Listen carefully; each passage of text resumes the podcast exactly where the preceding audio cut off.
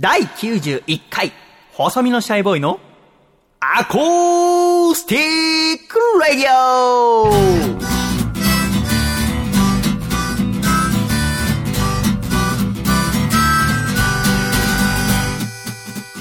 シャイ皆様明けましておめでとうございます。細身のシャイボーイ佐藤孝義です。第91回細身のシャイボーイのアコースティックラディオ。この番組は東京都世田谷区三軒茶屋にあります私の自宅からお送りしてまいります。この番組、いつも構成作家を担当してくれている笠倉、そしてアシスタントの楓さんはそれぞれですね、ご実家のある大阪、そして富山に帰っておりますので、今回はシャイ一人でお送りするという予定だったのですが、この番組は支えてくださるスポンサーがいらっしゃいまして、そのスポンサーの方の特典の一つとして、このスタジオの見学というものがございますけれども、今回は、なんと、東京都のエクストリームパーティーさんにお越しいただきました。エクストリームパーティーさんどうぞよろしくお願いいたします。よろしくお願いします。エクスパーティーで、さ、明けましておめでとうございます。明けましておめでとうございます。すごい独特のインターネーションの明けましておめでとうございますでございます。ありがとうございます、エクストリームパーティーさん。なんとこれを収録しているのは1月1日、元日でございますけども。元日からラジオ一緒に作るのとても嬉しく思います。よろしくお願いいたします。よろしくお願いします。どうですか？初めて私の自宅にお越しいただきましたが。もう、あ、放送で、こう、取り上げられてる、あれがあれで、これがこれで、四つ葉くんがこれで、みたいな、すべて面白い。あ、家具とか、はい。うさぎとかが、あ、実際にあるんだっていう、そっか、音で聞いてると本当にあるかわかりませんもんね。そうですね。あの、はい、水槽とかですね。あ、魚本当にいるんだ。はい。そうでございますが、なんとエクストリームパーティーさん、先週の放送ではまだ告知していなかったんですが、なんと急にですね、やっぱ元旦、元日でございますから、スペシャルゲストの方がいらしています。そのゲストとは、この方です。自己紹介お願いいたします。はい、どうも皆さん、はじめまして、またこんばんは。プロレスリングバサラの坂戸です。坂戸さんです。どうぞよろしくお願いします。なんと、今回第91回のアコラジは坂戸さんとお送りしてまいります。はい、お願いします。よろしくお願いいたします。元旦からこんなん呼んでいいのかって話ですけど。あのー、坂戸さんはね、えプロレスラーですね。はい。よろしくお願いいたします。お願いします。プロレスリングバサラに所属している。1990年7月26日生まれの、現在25歳はい、そうです。私はプロレスと出会って、プロレスのリングアナの仕事をさせていただいてから1年10ヶ月ほど経ちましたけども、はいえー、その中で出会った中で一番おしゃべりが苦手なレスラーが佐田さんでございますね。はい、そうです。ね、なんで夜にってこんなやつを出したんだっていうのが多分もう今関係者みんな、あ、やばいぞとこの空気はやばいぞって多分みんななってますね。でも私はやっぱ佐賀島が大好きですので、やっぱ一度出ていただきたいっていうのと、やっぱね、佐賀島はやっぱ愛されるキャラクターですよね。あどうなんですかね。やっぱ一番最初見た時は、やっぱ見た目はとにかく怖いんですよ。佐賀戸さんっていうのは、まあ、この声からね、わかるかもわかりませんけども、服装がね、もういつも怖い服装を着ていて、今日も上着は骸骨が日本刀を加えようとしている T シャツを着てますけども、もう、絶対初対面だったら話しかけないなりをしてますが、一緒にね、プロレスとか他のところで仕事していくうちに、あ、 SAGAT なんで可愛いんだろうと私思いまして、で、今日このね、元日の大切な放送に来ていただいたわけでございますけど。ありがとうございます。よろしくお願いいたします。 SAGAT さんは、あもともとユニオンプロレスに所属してましたが、はい、ユニオンプロレスが10月4日に解散しまして、はい、そして新しい団体、プロレスリングバサラがですね、2016年の1月21日木曜日、新宿 FACE にて旗揚げ戦ということで。はい、そうです。そちらに SAGAT さんも出場なされる。はい。どうですか？旗揚げ戦を目の前にして。いやどうでしょうね。多分旗揚げ戦出るっていうのがさすがに初めてなんで、うん、そうよね。だからむしろどういう気持ちでなんかこう挑めばいいんだろうっていうのがまあでも最近はなんかもうあんま変に構えすぎない方がいいかと思って。まあ、だからユニオンの時と、うん、あまあ、変わらずでも前を向いてなんかこう頑張っていこうっていうのはありますね。そうだ。なんか、この番組は過去に竹下幸之助さんだったりとか、福田博さんがプロレスラーでは出演してくださってるんですけども、はい、また、佐賀とはまた違ったプロレスリングを見せてくださりますので、そのサガトについてぜひですね、今回この91回をし聞いて知っていただければと思います。サガトがこんだけ長尺喋るのを聞いたことがある人って少ないと思うんですよね。多分いないんじゃないですか。おそらくお客様でもサガトが1分以上喋ってるのを聞いたことがある人多分いないと思いますので。いないでしょうし、多分、こういうのに出てるっていうのを初めてじゃないですか、完全に。あ、そうですか。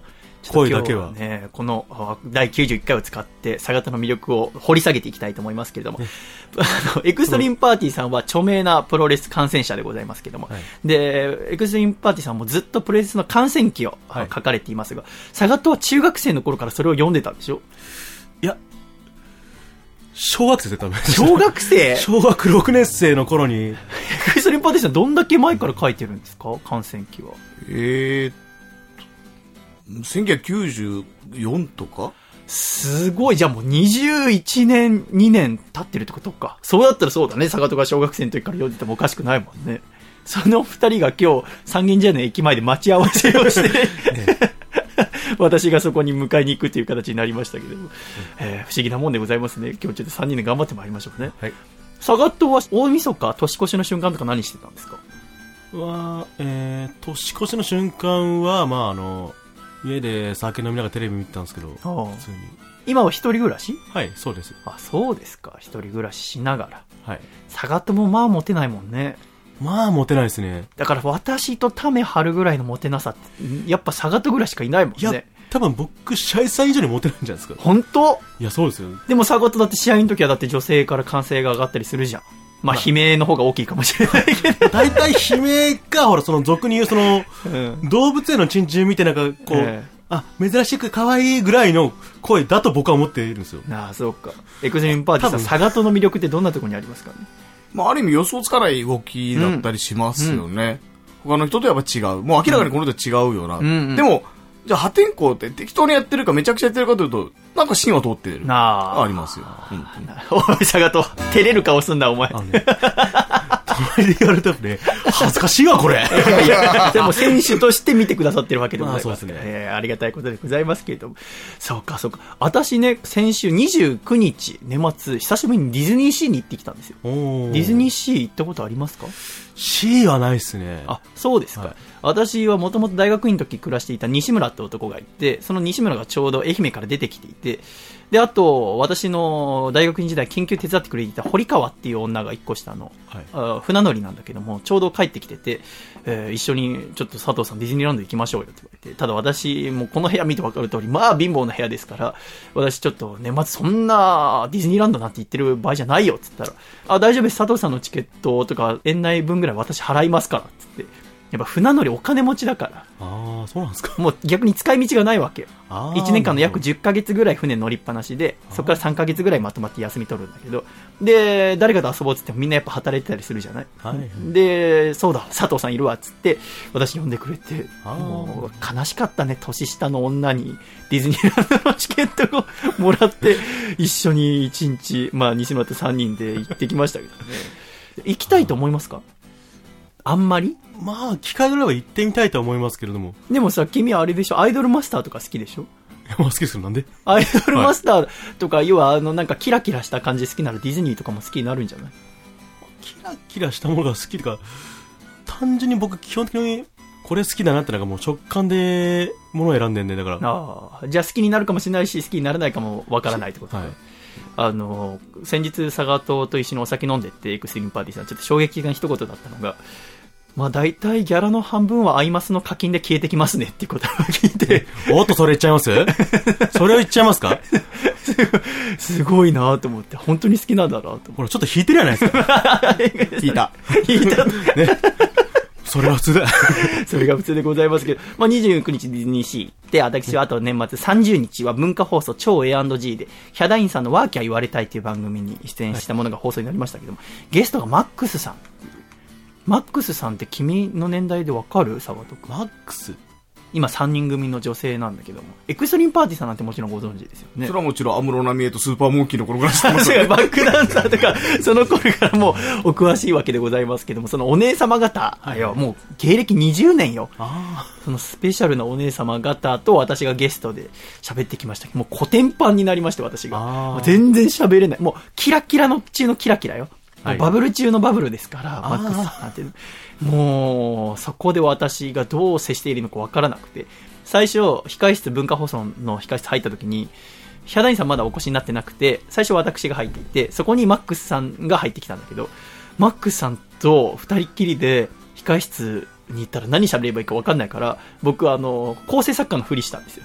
入ってきた時に、あ、どうも、あの、細身のシャイボーイと申します。お世話になります。って言って、こちら台本ですって言って、だ置いてある台本渡して、あたかも作家のふりをして、その場をやり過ごして、で、ヒャダインさんが入ってきてから、はじめまして、出演者の細身のシャイボーイと申します。すごい情けない、それがそのまま収録まで行って、もう私、タジタジしながらの1時間でございます。すごく楽しくて、えー、わけ言われたら今回4回目出演だったんですけども、毎年呼んでいただいて、また2016年も楽しみにしておりますが、そして31日は日本放送で年越し番組に出てきましたよ、佐賀と。え、どこでですか？あのね、有楽町に本社はあるんだけど、今回は下北沢で公開収録やってて、はい。で、この三軒茶屋からもう歩いていけますので、歩いて下北沢のビレッジヴァンガードあから3時間の生放送をしてきましたけれども、いやーもうやっぱ楽しいですね、ラジオで喋るのは。しかも年末、そしてね、要は仕事納めと仕事始めがいっぺんに来るわけでございますから年越した後も喋ってるからね。だから不思議なもんだなと思いながらとても嬉しいもんでございましたね。だってこの日本放送に出ることになったのは、まあ、VV ラジオっていうビレッジヴァンガードがスポンサーの番組なんだけど、その前に VV マガジンっていうビレッジヴァンガードに置いてあるフリーペーパーにインタビューを受けたの。で、それに出たことがきっかけなんだけど、なんで VV マガジンに出たかっていうと、オズマガジンっていう女性向きのおしゃれな雑誌に出たの。それはなんか横浜特集みたいな。おいお前バカにした顔してんな。その顔。今からいいよ。なんでそれに出たのかもな。てめえが出る雑誌じゃないだろうって顔しただろう。気のせい気のせい。えーそのオズマガジン横浜特集に出たのね。はいで、それに出たのはなんでかっていうと、横浜のタウンニュースっていう、神奈川で配られているその地域情報誌があるわけ。新聞とかに入っている。それに取材していただいて。で、なんでタウンニュースに出たかっていうと、FM 横浜にゲストで出た時の会を記者さんが聞いてくれてて、で、それが、要は曲がり曲がって、VV ラジオ日本放送に繋がったわけですから。やっぱラジオの繋がりってあんだなと思いいや、すごいですね、そのつながりは。そう、今、ぐわーって。だから、オズマガジンを途中返してるのが素敵だよね。だからやっぱり素敵雑誌を一回、女性誌を返してからの VV レディオにつながるわけでございますから。嬉しいことでございますけれどもね、あの、ライターの焼きそばかおるさんって方が来ていて、この方はあの、雑誌ケトルっていう、一番最近ラジオ特集の雑誌ですごく素敵な、あー松岡真優さんが表紙の雑誌ですけども、その中で私のことも触れてくれてて、細身のシャイボーイがラジオスターになるんじゃないかっていうことを書いてくれて、とても嬉しかったんだけど、ただすげえ恥ずかしかったのは、この VV レディオの年越し番組やってる時に、その番組は、あツイッターもスタッフさんが見てるのね。はいツイッターでハッシュタグ VV レディオのあハッシュタグを見ながら、それをパーソナリティの長島さんと倉持ゆかさんが取り上げたりするんだけど、途中 CM 入った時に、シャイボーイが出てきた瞬間、ラジオスター細身のシャイボーイがやってきた、ラジオスター細身のシャイボーイがやってきたって書いてあるけど、細見くんラジオスターって呼ばれてるのって言われて、すげえ恥ずかしくて。それは、あの、私は、あの、ラジオスターになるのが目標よ。目標なんだけど、あの、お願いだから、ツイッターに書かないでほしいんだよな。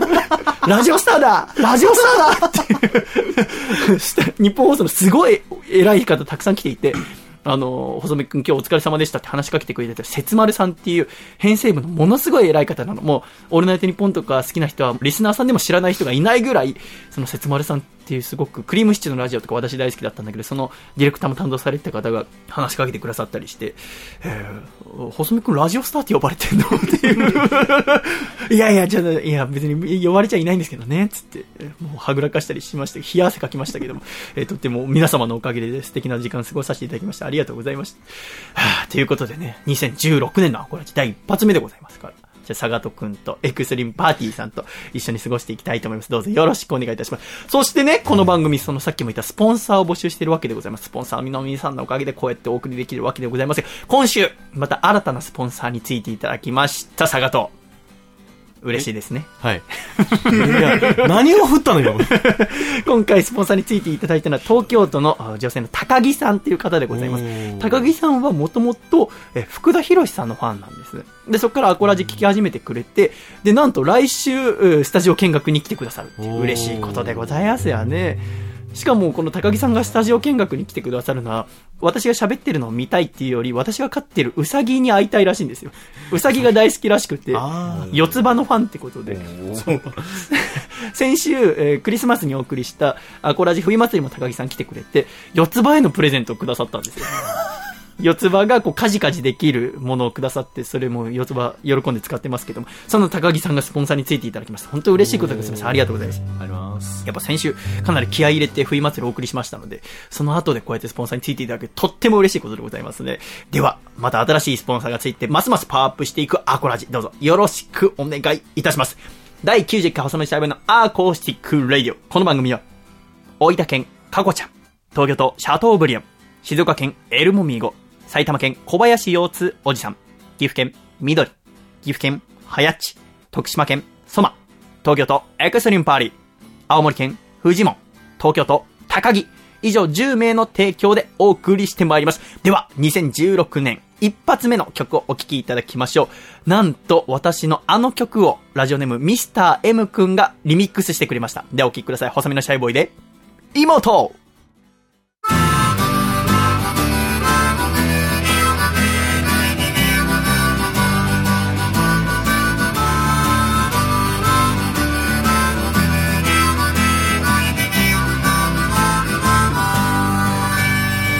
兄ちゃんはな戦っている。学校や会社その他いろんなとこで会話すらしなくなったお前には知ったこっちゃないと思うが。うん年を取って大人になって徐々になぜか距離ができてなんか寂しいな。でもたった一つ覚えていてどんな時も忘れないで。僕は兄貴さ。困ったらいつでも頼ってくれ。分かっておくれよ妹よ。この世でたった一人の兄弟なのさ。かってくれるな妹よお兄ちゃんは常に味方でいる。お兄ちゃんはな心配をしている最近塞ぎがちなお前のことを昔はくすぐりゃすぐ笑ったが今じゃそういうわけにゃいかぬ。女心なんてわからないよ。身内はなお一層だよ。激化で来るか？モンブランが今も好きかどうか知らないけど。笑っておくれよ妹よ。お前がうつむくと家の中が暗くなるから。笑ってくれるな妹よ。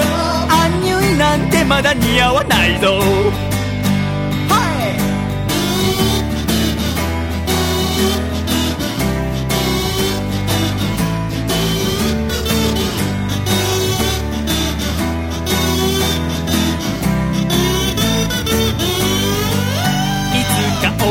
どこか嫁ぐ時は早めに知らせておくれよ。準備がいるから相手にケチつけることはないが僕より年下がいいな。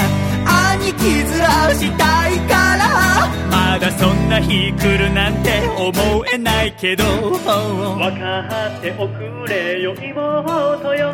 かっこいい兄貴にはなれなかったけれど分かってくれるな妹よ。幸せを願っている。笑っておくれよ妹よ。この世でたった一人の兄弟なのさ、はい、笑ってくれるな妹よ。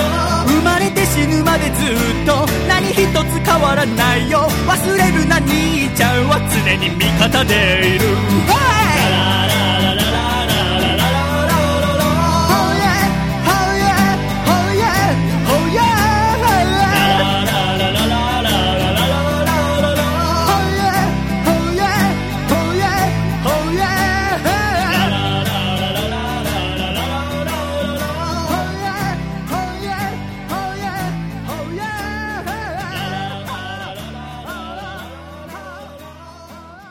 ありがとうございました。細身のシャイボーイで妹、ミスター M ミックスでございました。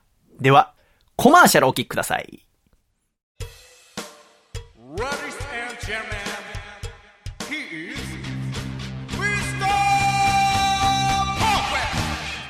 こんにちはさらプロレスラーの福田博です私の所属する新団体の名前がついに決定したバサラその名もプロレスリングバサラ1月21日に行われる新宿フェイスの旗揚げ戦を皮切りに全国各地でバサラ旋風を巻き起こしていくバサラ。バサってバサってバサりまくるバサラ。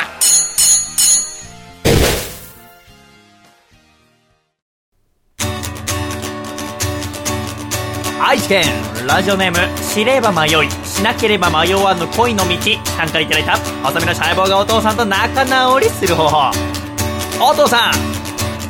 スーパーのレジ袋がいつから有料になったのか。で朝まで討論するのは時間の無駄じゃないかな。せーの。細身のシャイボーイのアコースティックレディオ。深いよ。深いじゃねえや。低いよ。シャイ第91回細身のシャイボーイのアコースティックレディオ改めましてこの番組を細身のシャイボーイと佐賀と、と、エクストリームパーティーで、お送りしてまいります。どうぞよろしくお願いいたします、お三方。よろしくお願いします。坂戸緊張は取れましたか？取れてないですね。そうなの。意外と可愛いとこあるのね。いや、人前出るのが苦手なんだ、私。出てないじゃない。ラジオなんだから。もう声でもまあまあ苦手ですね、もう。あ、そうなの。だから普段とかまあ逆にもうなんか全部振り切うんっ。た結果なんかまあ、人に気持ち悪いだの、怪奇派だの言われるようになったんですけど、坂戸はいろいろなキャラクターになったりするものね。まあなってますね。鎖使って戦ったり、デスマッチもするじゃない、君はデスマッチもやってますね、今。ねデスマッチって何か知らない方もいるから教えてください。えー簡単に言えば、あの、有刺鉄線、椅子、蛍光灯、テーブルなどのいろんな凶器を使えるプロレスの試合のことです。うんデスマッチは怖い。エクストリームパーティーさんはデスマッチのはどういう魅力がありますか？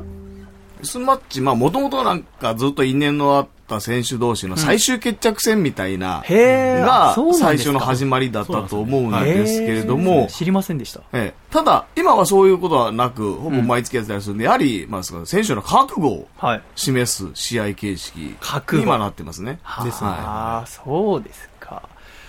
サガトが初めてデスマッチやったのはいつですか？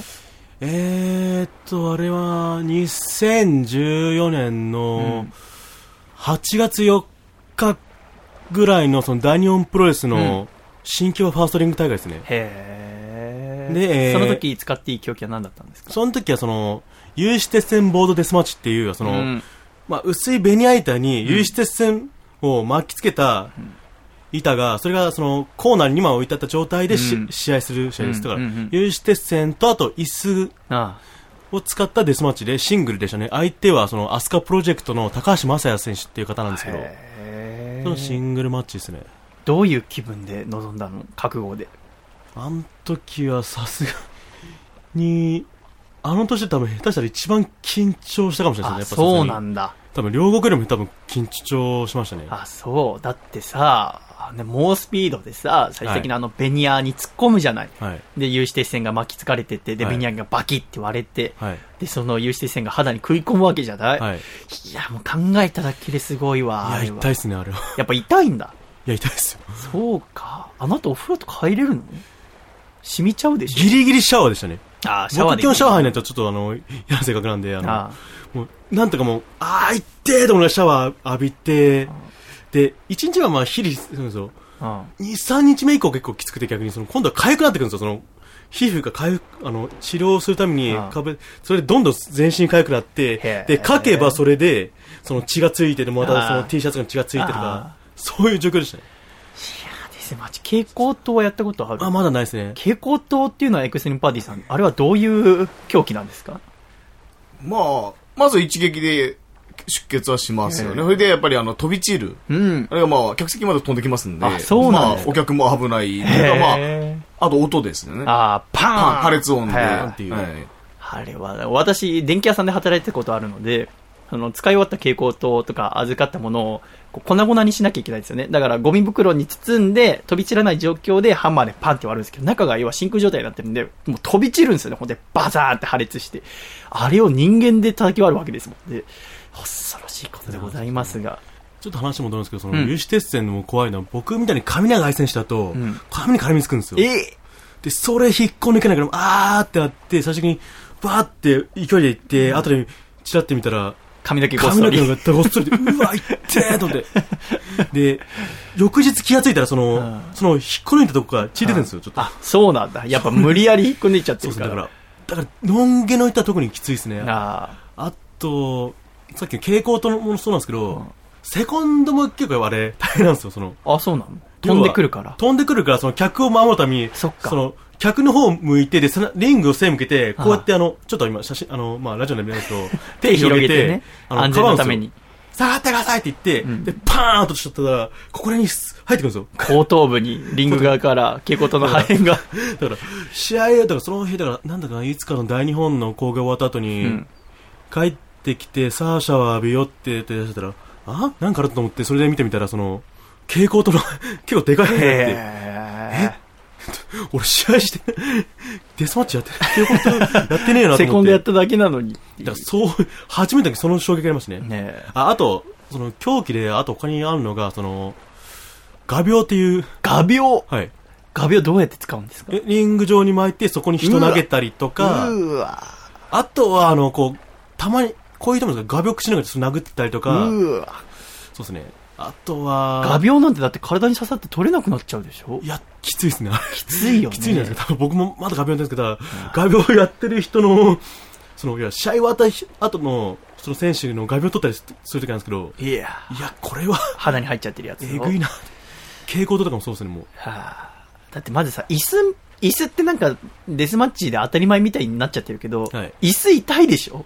痛いっていうか、こう、体の内部に来ますね、なんかこう。ああ、ズンと。神こう神経がやられるような感じなんか、ちょっとなんかこう、頭とかに思いっきり食らうと、あの、真っ白なんですよ。あなんかもう、あ、あ、なんだみたいな。あ、いつ叩かれたんだよ。そうそうだ、みたいな。あ、まだパイプ椅子で叩いてさ、はいうまくまたそこが抜ければいいけど、抜けないことも多々あるわけじゃない、はいだって。そうですね。あとは、意外と痛いのが、そのラダーっていうか、はしご。ラダはい。あれも意外と痛いんですよね。そー。の。なぜかって言ったら、やっぱその、鉄の塊じゃないですか。んで、かつ尖ってるじゃん。うん、角がね。肩が立ってるんで、そこに投げられたりすると、わそれがまあめちゃくちゃ痛いんですよ。そんなニコニコして痛いんですよって言われても困っちゃうけど、私も。それでもデスマッチをやる理由は何ですか？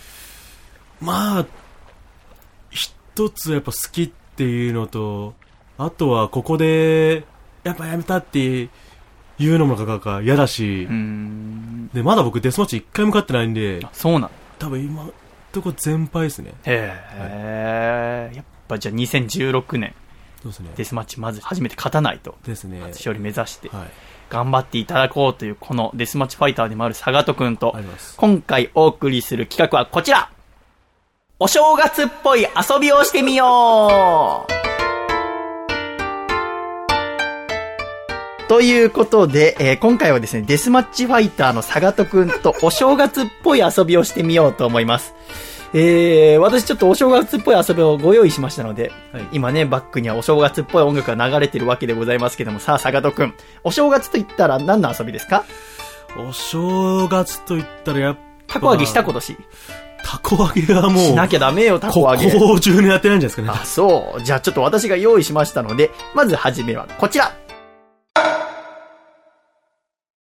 羽子板。ということで、羽子板をちょっとやりたいと思いました、佐賀と。じゃあ、エクストリームパーティーさんに審判をやっていただいて、はい先に3ポイント取った方が勝ちにしましょあう。、なるほど。あ、3ポイント。あー、なる3ポイ。ント選手で。ところでこれラジオですよね。ええ、関係ないです。やっぱ、私は今日、はいデスマッチファイターの君に、お正月っぽい遊びで勝つっていう。まあ、言うとデスマッチファイターって感じじゃないですかね。まだ、一回も勝ってないんだもんねまあ、一回も勝ってないし、そんな、デスマッチファイターになるほどそんな、まだ、いやいや、でも私は、卵なんで。ええ今日はちょっと勝ちたいと思います。やっぱお正月っぽい遊びをしましょう。じゃあ、ちょっとこれ、ね、えっと、片方がパンダの羽子板ですね。はいで、片方がこちら、ウサギの羽子板。どっち、はいじゃあパンダで。パンダで。よかった。僕、ウサギ使いたかったから。はい。じゃあ、やろうか。はい、立って。さあ、本当に始まるぞ、これ。さあ、やるぞ。はい。はい。じゃあ、私がサーブでいいですか、、はいい。シャイさんが先行でサーブいきます。きます。せーの。はい、シャイさん失敗で、サガト1ポイント。ええー、まだ一緒。いきます。はい、またシャイさんサーブから開始です。はい、サガト2ポイント目。やばいもう、8ポイントです。やばいやばいやばい。いくぞ。えい。えあストレート負け。まあ、サガト選手が3-0のストレートで勝利いたしました。やってしまったまさかの羽子板で負けると思わなかったな。まあ、肩の位置ですけど、これいいんすか？これで。やっぱ僕高校時代テニスやってたから、羽子板はちょっと自信あったんだけどね。やっぱサガトがね、羽子板は関係なくないですか？やっぱその巨体に合わずちょっと俊敏でしたね、動きが。趣味俊敏でした、サガトが。くっそ、負けました。なんだろう、いろいろと複雑。ということで、3本勝負のうち1本目はサガトの勝利ということになりました。おめでとうございます。す。ではあ、れ、ポカーンでしねえか。2本目の勝負いきたいと思います。まだなんすか？2本目はこちら福笑い2本目は福笑いでございます。はい。えー私とえーサガトで福笑いをして、はいどっちがうまいかで勝利を決めたいと思います。さあ、では行きましょうか。じゃあ、私目つむりますので、サガトぐちゃぐちゃにしちゃってください。はい。今、サガトに、目、鼻、口、髪の毛のパーツを、ぐちゃぐちゃにしてもらいまして、はい、OK です。OK。じゃあ私が今チャレンジします。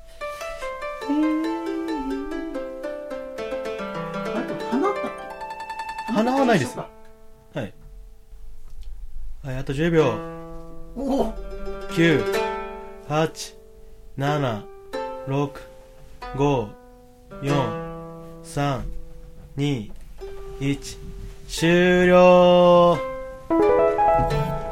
ああ まあまあいいんじゃない？普通、まあまあいいよね。まあまあいいですね。まあまあいいですよね。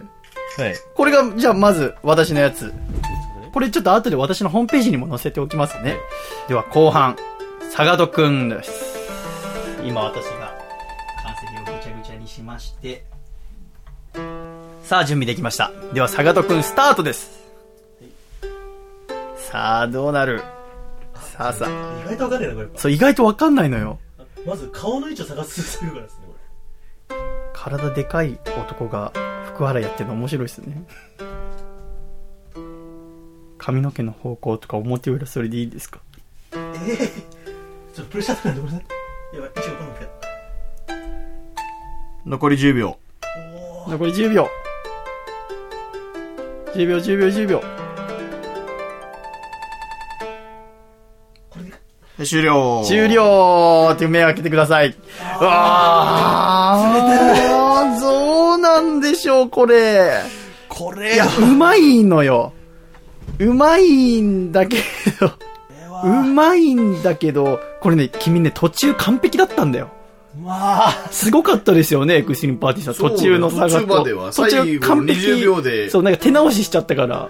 うわ最後のシャイさんの発言に完全に、そうそうやべえ、これ間違えた。うわプレッシャー与えてきたなと思って。さあ、エクストリームパーティーさん、私のとサガトの、どっちが勝ちでしょうか？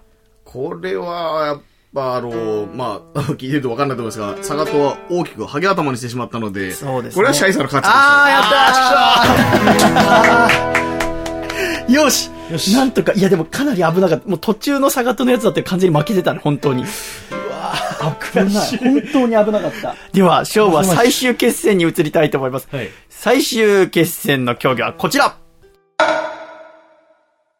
すごろくわーだんだん楽しくなってきました。ということで、私とサガトですごろくをします。えー今回、冒険すごろくというですね、なかなか、えーバトル要素のあるすごろくですね、えーやってみましょう。はい。では、これで勝者決まりました。どっちかが先に上がった方が勝ちという。では、ね、キャラクターを選べますね。えキツネ、パンダ、豚、ウサギ、サル、カエル。さあ、サガトどれ多分このソニックヘッダーヘッジホークあ、ハリネズミがいるんだ。じゃあ、ハリネズミね。じゃあ、私はじゃあ、ウサギにします。では、やりましょう、サガト。よっしゃ。はい。では、サイコロを振ります。じゃあ、サガト先行です。じゃあサイコロの旅行きます。はい。1。何もない。では次は私。1。おー。時間かかるぞ。2! あおサガト忘れ物振り出しへ戻る。よしよしよし。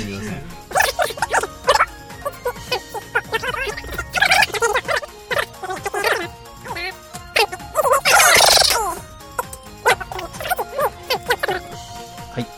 私順調。はい、次サガト。す。はい、ループ入ってます。はい、無限ルーパーだぞ。振り出しに戻る。はい、坂戸無限ルーパー。やばいぞ。はい。表でこれ4、4、1、2、3、4、1つ進む。はい。さあ、ただいま、ただいまひどい状況だっ。はい。3。1、2、3。盗賊だ、4つ戻る。1、2、3、4。やばいやばいやばいやばい。お追いつかれてきた。ちょっと白熱してきました。ちょっと白熱してきました。はい。3。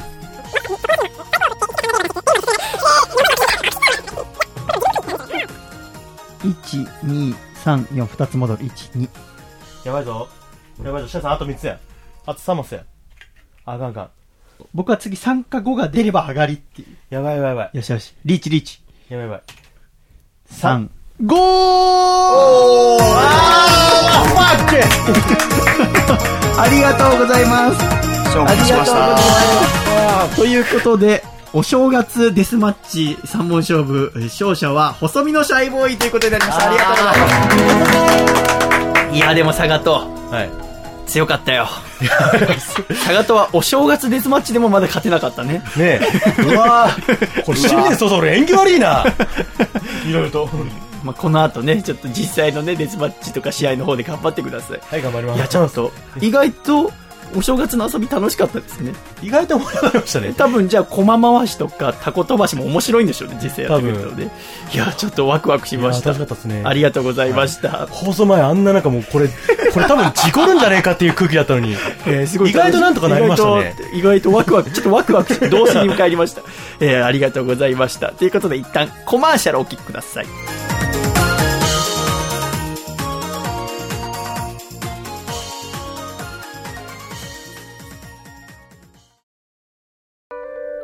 この番組のスポンサー、小林腰痛おじさん主催のイベント、おじおじレーベル presents、パープルコメットクラッシュ volume 2が1月27日水曜日、下北沢ガレージにて開催されます。出演アーティストは、AD 斎藤文夫、パイパイパイチーム、笹口騒音オーケストラ、狭間律師、ザ人間、細身のシャイボーイ、and more。美味しいおじちゃん食堂も出店予定となっております。詳細はパープルコメットクラッシュのオフィシャル Twitter をチェックしてくださいね。皆様のお越しをお待ちしております、シャイ。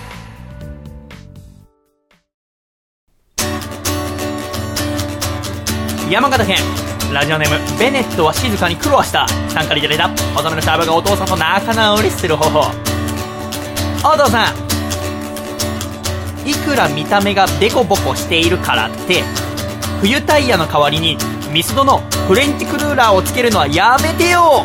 せーの。遊びのシャイボーイのアコースティックレディオ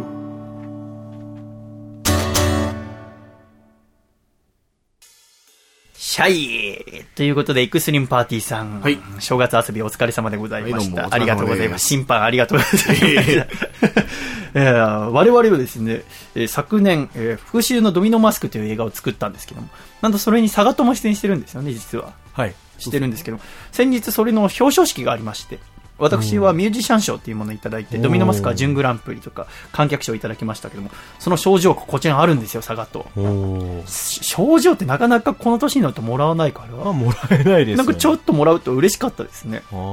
でもね、やっぱりこの、いただいたのはやっぱラジオリスナーの方と一緒に撮ったと私は思ってますので、えー一緒に共有していただければと思いますね、こちら。これじゃあ、佐賀と読んでこの表彰状。私？うん。表彰状っていうところから。表彰状。ミュージシャン賞。ハサミのシャイバイだな。ちょっと待って、ちょっとちょっと一回待って。何なんで急に変な、変になるの急に。何なのそれ？何なの今の？今の何なの？急にどうしたの？急になんか、ろれつ回んない人みたいになってたけど。はい、じゃあもう一回ちょっとお願い。表彰状。あ、まあ、じゃあそれはもういいや、じゃミュージシャン賞。ハサミのシャイバイだな。あ。うんあなたは映画、劇場版、復讐のドミノマスクにおいて、突き抜けた演奏パフォーマンスを見せ、映画をワンランク上のレベルへと引き上げる活躍で観客を魅了しました。今後、ますますの活躍に期待を込めて、ここに表彰します。平成27年12月21日、ミュージックラボ主催、ナオイ、ああ、嬉しいことでございますね。ということで、少々いただきましたが、この日のお表彰式は私と、お監督の室谷さんと福田さんと、おヒロインの望月美優さんもお壇上に上がりましたが、その時のライブの様子、ちょっと録音してありますので、お聞きいただきたいと思います。で、お聞きください。こちら12月21日、下北沢ガーデンで行われたドミノマスクライブの様子でございます。どうぞ。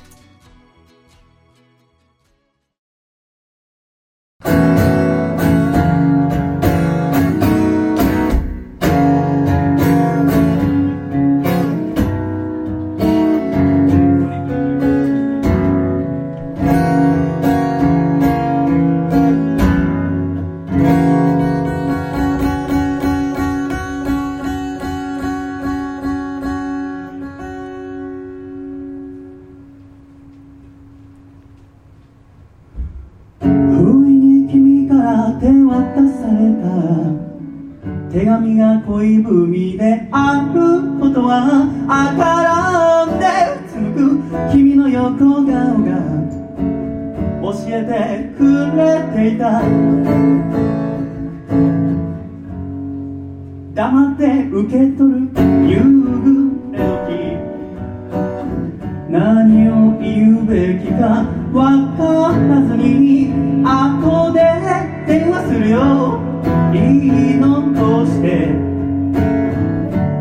って帰ったのさ。胸のコードを押さえて開いた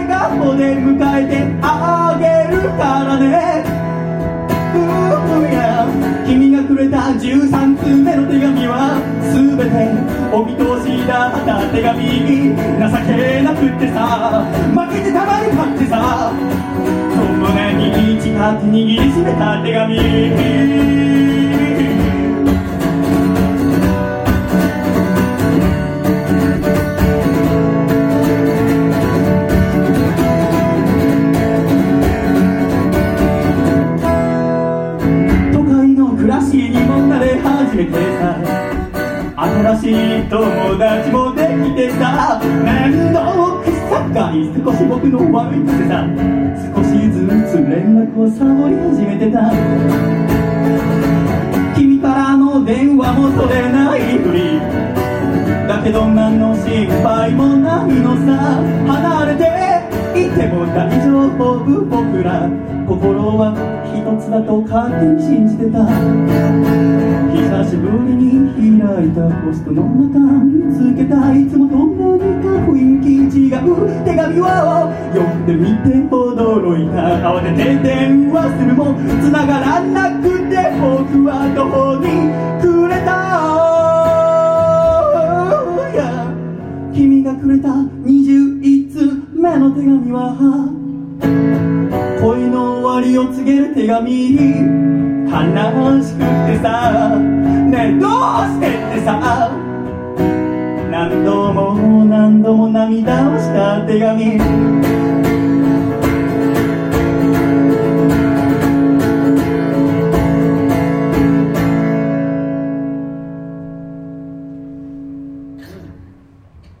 あなたと離れて暮らした日々に私は気づかされたのです。自分で思っていたよりも私とっても弱かった。あなたを都会の綺麗な人にしまうのではないかしら。不安は募りの減ることはなくて私は辛かった。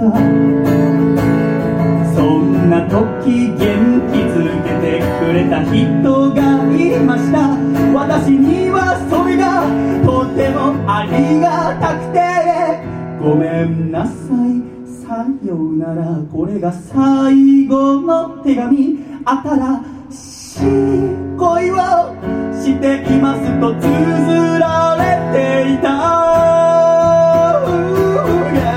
君からの最後の手紙そっと閉じて。僕からも最後の手紙書いた。手が震えて文字涙でにじんで。何度も何度も書き直した手紙君がくれた21の手紙は一つの恋の始まりと終わり全てに届けて机の奥で箱の中今はゆっくり眠ってる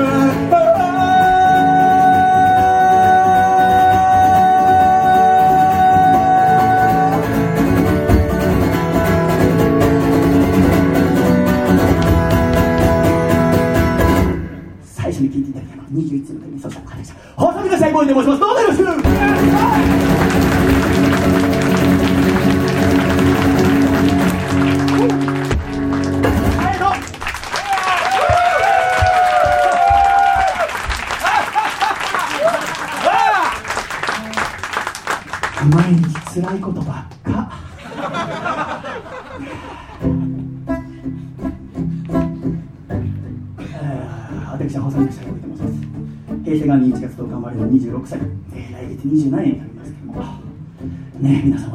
だと思ってたからびっくりしてた。寂しいな。寂しいじゃねえかよ。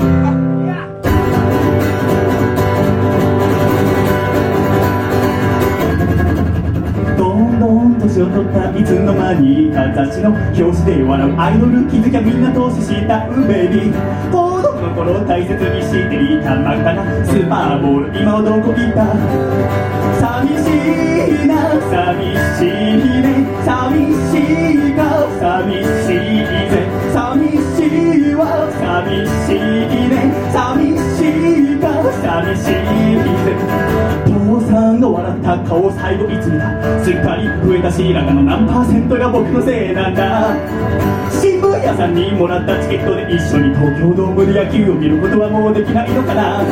寂しいな。寂しいね寂しいか。寂しいぜ。寂しいわ。寂しいね。寂しいか。寂しいぜ。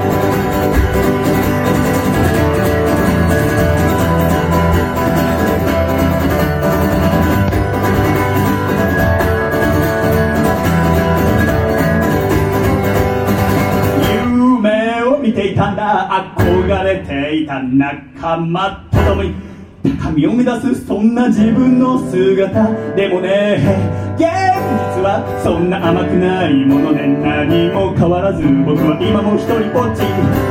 いつだって不安を抱え悩みに追われそれでも気づかないふりをしてる。でもね聞いてよ友よ言わせてくれよ。僕はいつも一人思っている。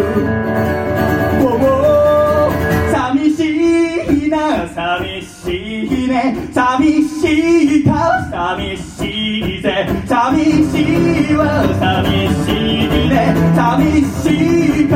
寂しいね寂しいな。寂しいね寂しいか。寂しいね寂しいわ。寂しいね寂しいか。寂しいね中村お前は今何を考えている？前は今どこで苦しんでいる？小笠原お前は今何と戦っている？高橋お前は今どこで苦しんでいる？野田徳一高崎石川元気にやってるかい？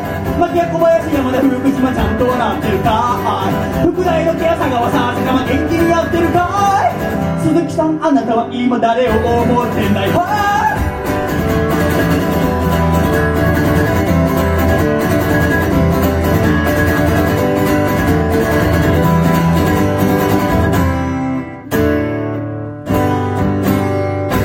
と寂しさで埋めさい。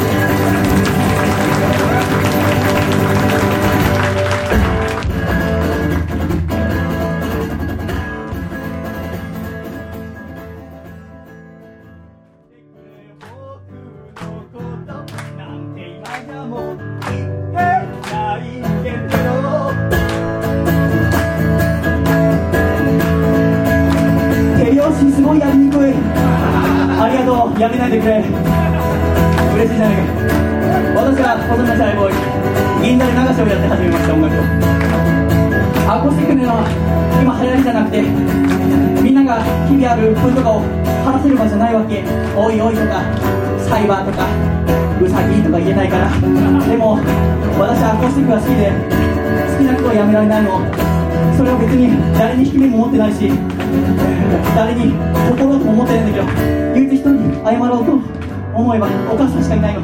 ママママママママ、そう叫びたいよ。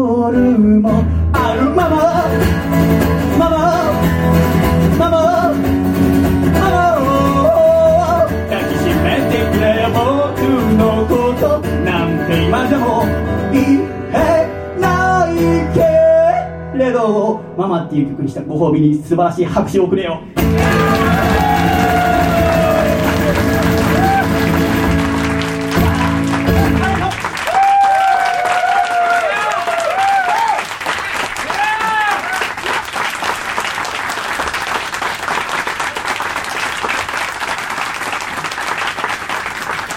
ありがとう。わかります、わかります。もうこのしゃくれが見たくないんで、じゃ最後に一曲だけ、ミノマスクのメンバーと一緒に歌って終わりましょう。拍手でお迎えください。ドミノスターズの皆さんです。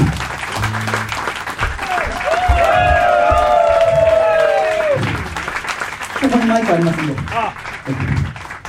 持ってたら来てください。はい。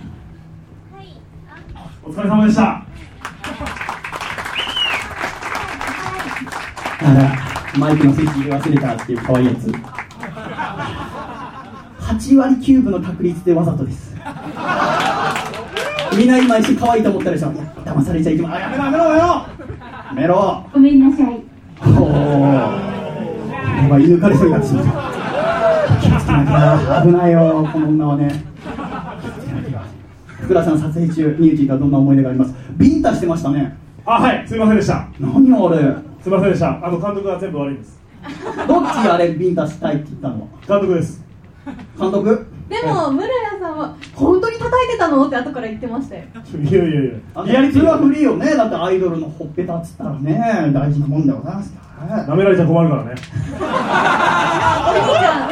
プロレスラーなんで。ちゃんとこの辺に入ってますよ。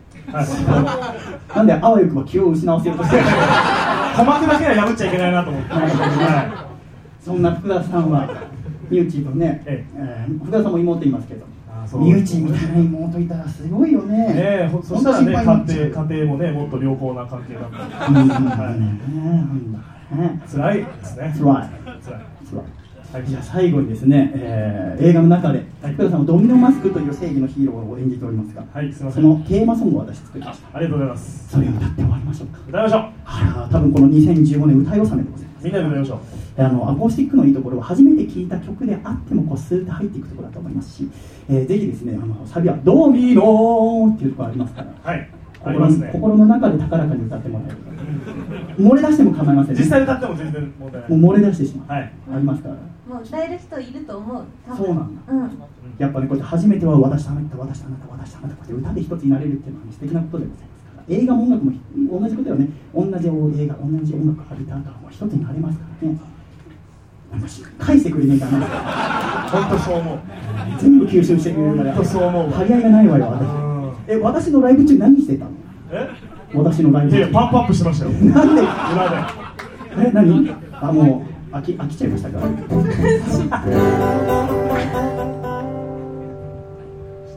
そう言われると巻きたくなくなるのか OK でバイバイバイって言うと3、2、1戦いの意味は未だわからぬ正義ある限りは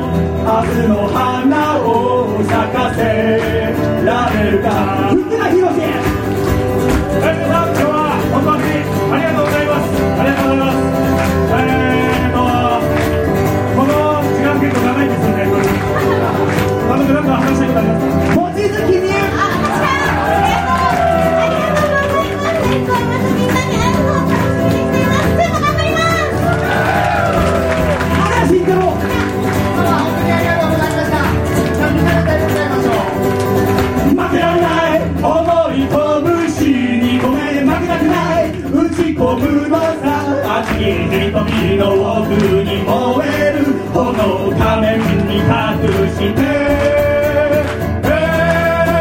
戦いの意味は未だわからぬ。正義ある限りは悪は消えない。ドミノお前はまだ信じられるか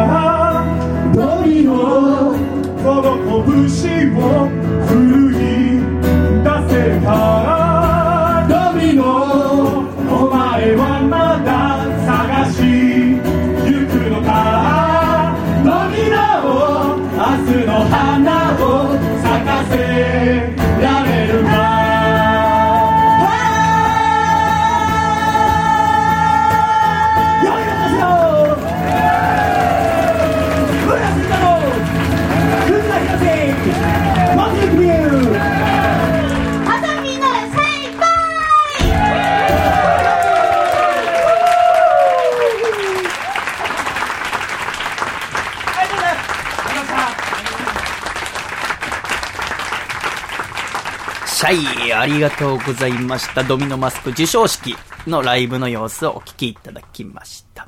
では、一度、コマーシャルお聞きください。アコラジお聞きの皆さん、お元気ですか ?2 億万年に一人の逸材、竹下幸之助です。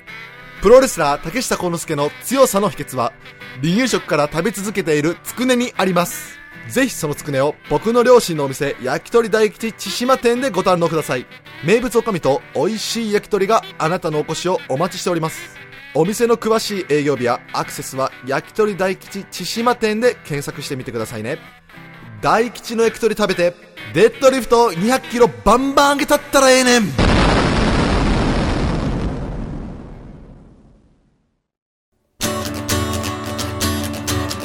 大阪府ラジオネーム金の神さんからいただいた細めのシャーブがお父さんと仲直りする方法。お父さんお父さんだって晩ご飯が唐揚げだと思っていて焼き魚だったら泣いちゃうよね。せーの。細めのシャイボーイのアコースティックラディオ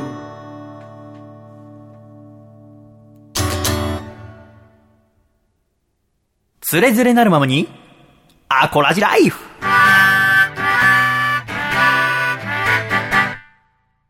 つれづれなるままにアコラジライフ。このコーナーはアコラジックの皆様の日々のお便りを紹介していくコーナーでございます。佐賀と、よろしくお願いいたしますね。えー、1通目、こちら、東京都のラジオネーム、さとしさんからいただいております。皆様、明けましておめでとうごしゃいます。明けましておめでとうごしゃいます。前回のアコラジを拝聴したところ、ちょっと気持ちが抑えきれなくなったので、感想を綴るのは上手ではありませんが、お伝えさせていただきたいと思います。アコラジ冬祭り、参加はできなかったのですが、聞いていてとても楽しかったです。ありがとうございます。私は北国の生まれで、その時ちょうど帰省するバスの中でした。あまりに楽しくて、マスクをしているのをいいことに、口パクで大合唱に参加しました。途中から楽しいだけでなく、シャイボーイさんの歌や一言一言になんだかとっても感極まってしまい、暗いバスの中一人号泣した次第です。年の瀬、さらに帰省中ということもあり、今年1年で起きた様々なことが思い出され、個人的にものすごく印象深い回となりました。これからも変わらずこのラジオが私の人生に寄り添ってくれますように、今年もどうぞよろしくお願いいたします。長文乱文失礼しました。では、といただきました。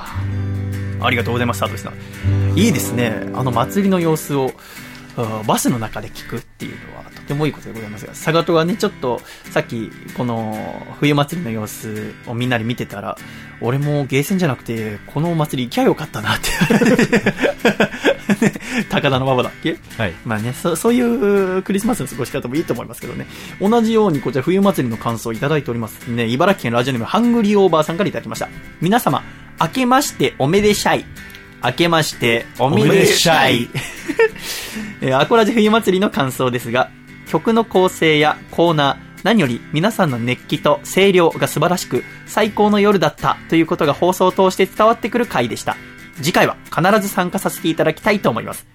ちなみに、私は年末にもかかわらず、胃腸炎になりあら、38度台後半の熱と頭痛の苦しみを、なんとかこの放送を聞きながら耐えました。来年の目標は月並みですが、まず健康第一としたいと思います。シャイさんをはじめ皆様のご健康を初詣で祈ってきます。といただきました。ありがとうございます。ありがとうございます。なったのかな？なかなか38度台後半きついですね。きついですね。サガットは体調は今年大丈夫？この冬は。あー、ちょっと崩しましたよね。あ、そう。いやね、やっぱ体調が。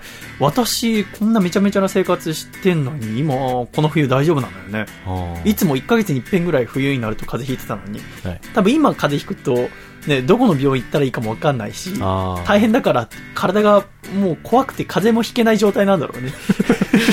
えー、そんな精神的なあれで？そう、そんなのきっとあると思う。なんすか？それね、他にもたくさんこの冬祭りの感想いただきまして、すごく嬉しいですし、えー、佐賀ともね、こうやってアコラジオールスターズになれ、慣れたっていうか、なったわけでございますから、ぜひ次回一緒に歌いましょう。じゃあですね、ちょっと一曲、この冬祭りの様子をお聞きいただきたいと思います。では、アコラジ冬祭り2015で、3杯目の紅茶。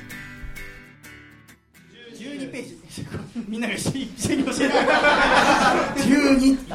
一体感出てきました。一体感出てきましたオッケー、じゃあ3杯目の紅茶。村屋さんもすごく好きっていうのを聞いてますけども。はい私大好きなんですよありがとうじゃあみんなで歌ってみましょうかいやできるこの前工場みたいなのしあのあるんですありますよエディあー寂しい男の歌を歌うからみんな手拍子くれないか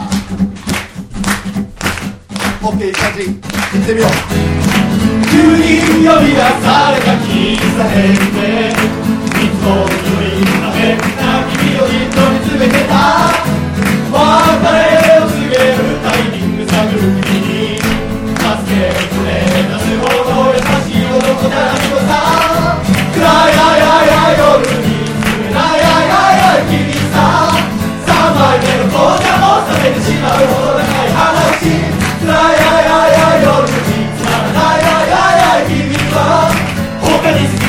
な人ができたといえば終わる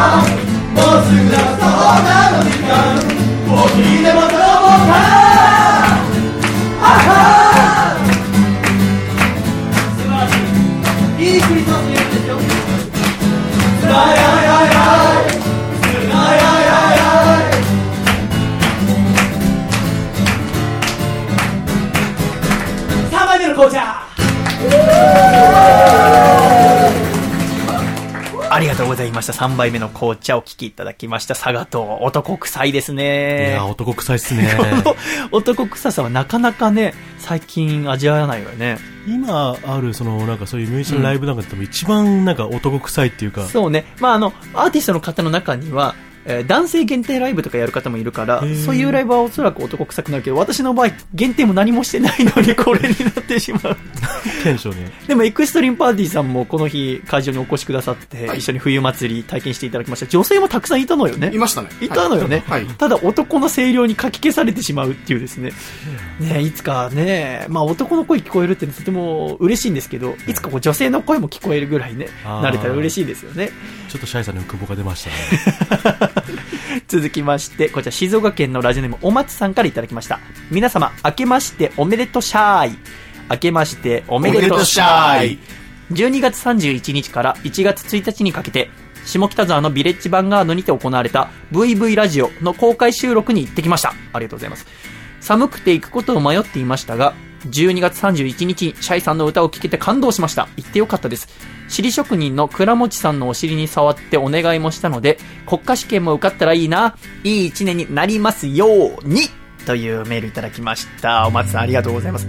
そう、昨日来てくれたんです。わざわざ静岡から下北沢で年越し。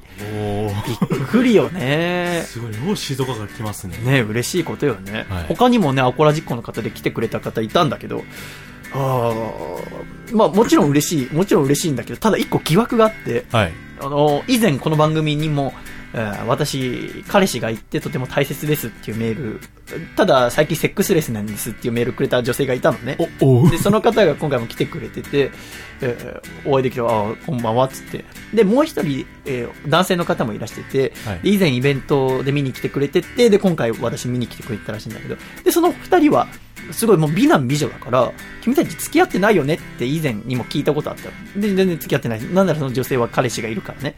で、その男の人もすごくかっこよくて、えー優しい方だから私好きだったんだけど、イベントやってる途中公開放送だから私も出番の前に普通にその人たちと一緒に公開放送見てたのねしたら女の子の方が喉が渇いたらしくて、えー飲み物ちょうだいって男の方にちょうだいとも言ってないの。ちょっとジェスチャー的なので、そしたら男が慣れた手つきで持ってるポーチからウーロン茶を持って女性に渡して女性それ飲んで、で、女性はそれを男性に渡して男性がまたポーチに戻したのね。で、すごく自然な動作だったわけ。だから、俺付き合い始めたのかなと思って。で、したら、そっからまた10分くらい経った後に、企画が、なんかこう、来年のお願い事をするみたいな企画だったから、何をお願いしようかなみたいな。で、その女性が男性に向かって、ね、今年こそ彼女できたらいいねって言ってたわけ。これは、どういう意味なんだろうと。私の前だから、その付き合ってるっていうのを隠した方がいいと思って、来年こそ彼女できたらいいねって言ったのか、それとも、男女間で持っているウーロン茶をふっと気軽に渡すっていうことは、今の子たちにとっては、さほどの意味合いを持たないことなのかっていう。でもさ、差がと、だってね、はい女性がさ、例えば一緒になんかイベント見てたりとかライブ見たりプロレス見てたりしてだよ。はいで、えー喉乾いたなって言って、飲み物ちょうだいって言われて自分の持ってるペットボトルを渡したら、それはもう結構もうドキドキもよね。あ、そうですよね。そうでしょ？そんなのスッとできる？こっち、ちょうだいって言われて、ん何も顔色全く変えてなかったよ。自然にスッと優しさでファって渡してたよ。いや、無理っすよ、そんな。で、その後さ、飲んで、えーで、また戻してもらったそのウーロン茶のペットボトルを今度は自分が飲まなきゃいけないわけじゃん。はい。そんなのできる？スッと。顔色変えずに。いや、無理じゃないですか、普通無理でしょ？だからさ、付き合ってんのかどっちかよくわかんなかった。エクストリームパーティーさんどう思います？いや、もう、若い子じゃもうないのでね。わかんないですか？わかんないんだないでしょ。ないですよね。普通じゃ無理だよね。だいい関係になってんのかなと。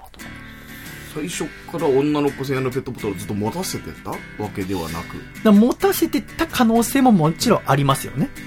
うん。でも、自分の、付き合ってもないのにさ、自分の持ってるペットボトルを渡しはしないでしょだから僕、すごい、あれは何だったんだろうって、もやもやした気持ちのまま、日本放送の収録。えーで、喋ってきましたけどね。で、その後、収録終わって、で、日本放送のいろんなディレクターさんとかと喋って、帰り2時ぐらいになったんですけど、2時ぐらいに歩いて、下北からこっちの三軒茶屋歩いてくるときに、私の拓也くんっていう幼馴染から電話かかってきて、私、横浜生まれ横浜育ちなんですけど、1年間だけ栃木にいたことがあって、で、小学校1年生の間だけ栃木に行って、で、2年生の始まりで横浜戻ってきたんですけど、その時に、同じタイミングで横浜に引っ越してきた子が拓也くんで、で、そこからずっと長い付き合い。だから地元で唯一連絡取ってるのは今拓也くんだけですけど、その拓也くんが二十歳の時に好きな女の子が大学へできて、どうしても好きなんだけど話しかけるきっかけがないっていうことで、私がわざわざその拓也くんの大学まで行って、その女性に話しかけて、私の友達の拓也くんって子があなたと話したいと言ってますって言って、それで二人が付き合い始めたっていうのがあったんですよ。で、要は、もう我々27歳ですから、7年間もお付き合いしてたんですけど、で、元旦拓也くんから、あー私が収録中だったので電源切ってたんですけど、電源、携帯入れ直したら、あー電話が入ってたから、不在着信があってから、書き直したら、正月の挨拶かなと思ったらすごい落ち込んだ声してて、なん、どうしたのって言ったら振られたっていうわけ。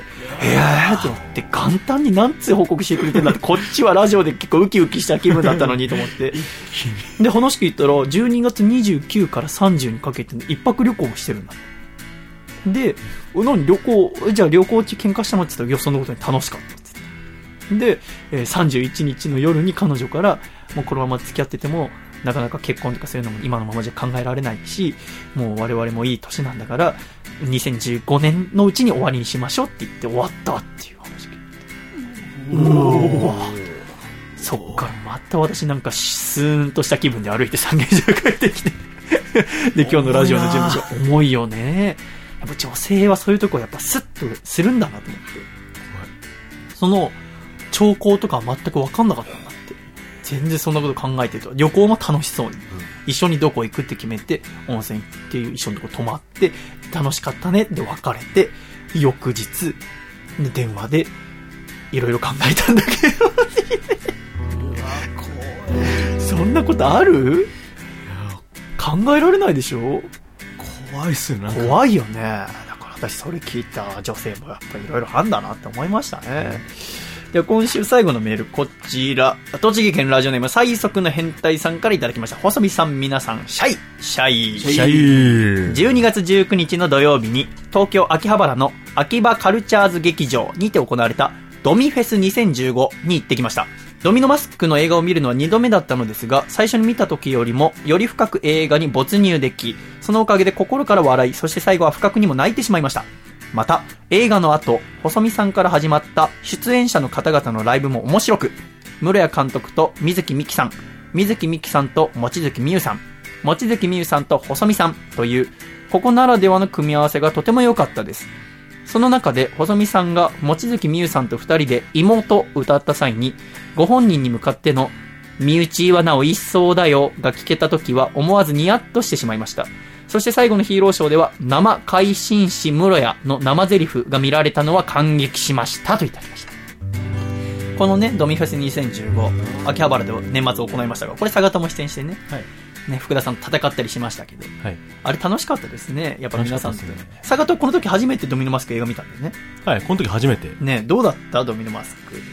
いや、多分久しぶりにああいうなんかこう、劇場で、うん。ああいう底抜けに明るい映画を見たなって。多分、邦画見るのも多分下手したらもうだいぶ久しぶりなんですよ。あ、そうなんだ、そうなんだ。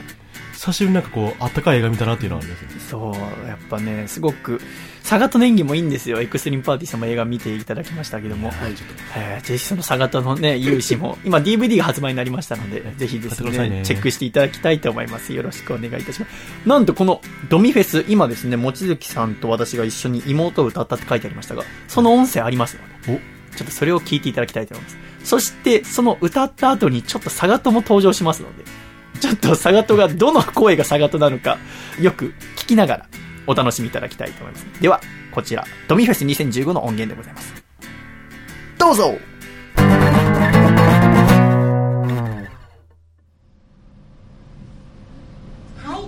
ということで えっともうライブも終盤ということで私はですねこのドミノフェスということでねここでしか見れないものを結構お見せしたいなって思ってたんですけどそれがミキチとのコラボだったりするんですけどもう一つねやりたいことがあったんですよ。やりたいことが。ということでお呼びしたいと思います。Yeah, come on Hey, boy あのずっと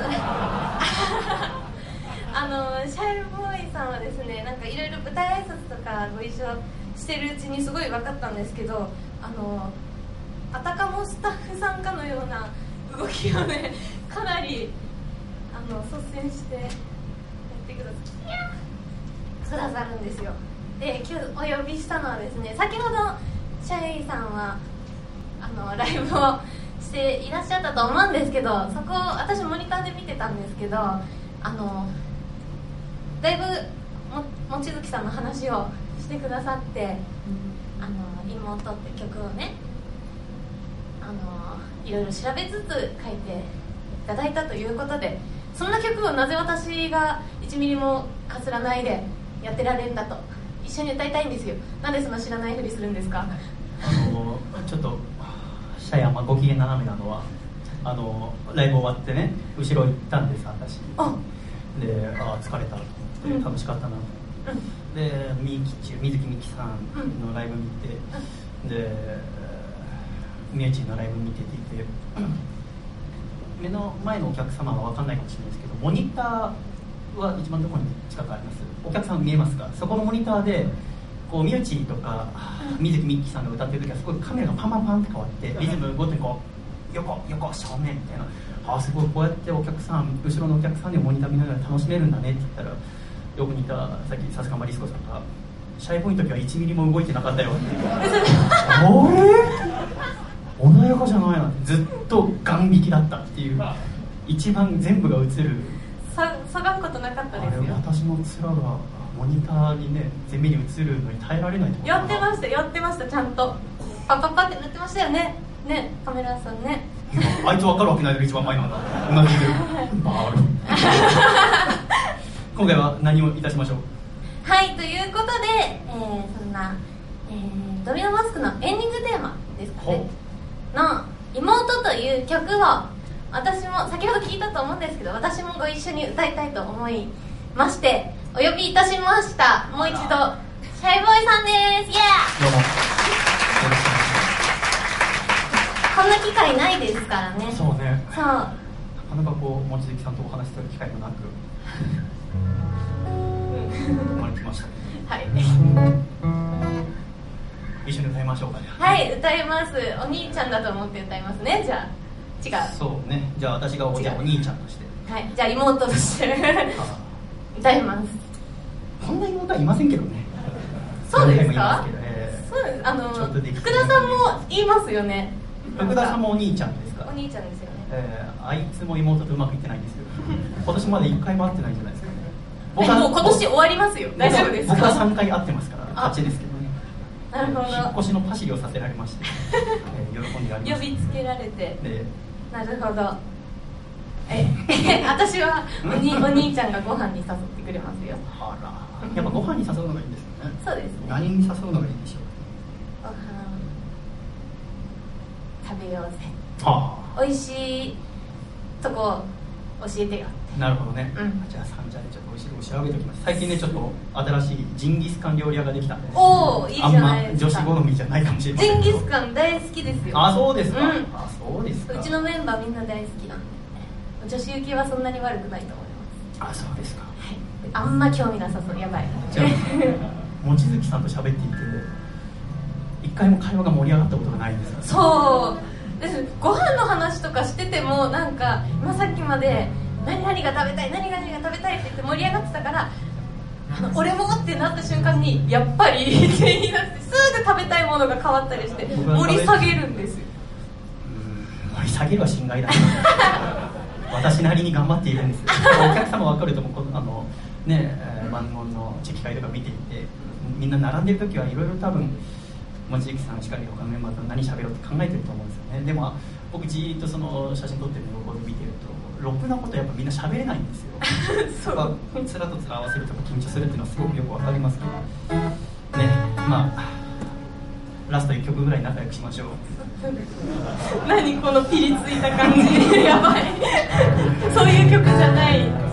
では私が妹に。えー今だけはあなたが私の妹というじゃあ望月さんのために作った歌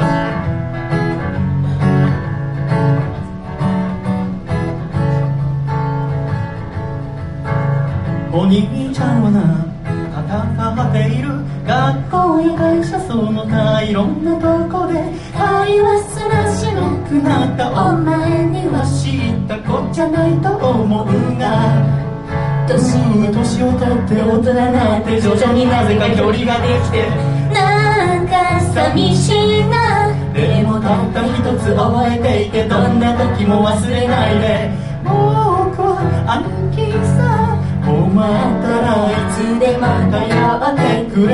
もう分かっておくれよ妹よ。この世でたった一人の兄弟なのさ。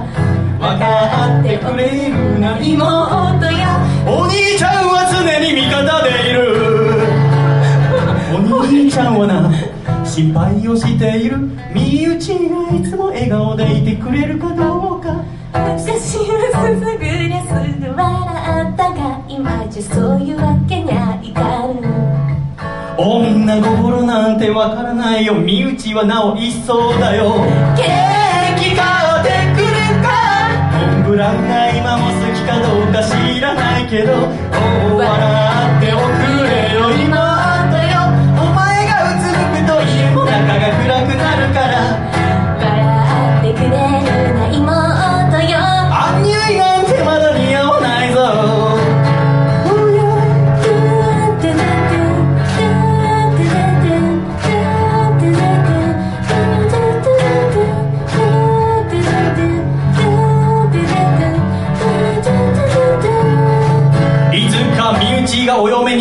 は早めに知らせておくれよ。準備がいるから。相手にケチつけることはないができれば僕の知らない人がいいな。兄貴ずらしたいから。まだそんなに来るなんて思えないけど。笑っておくれよ妹よ。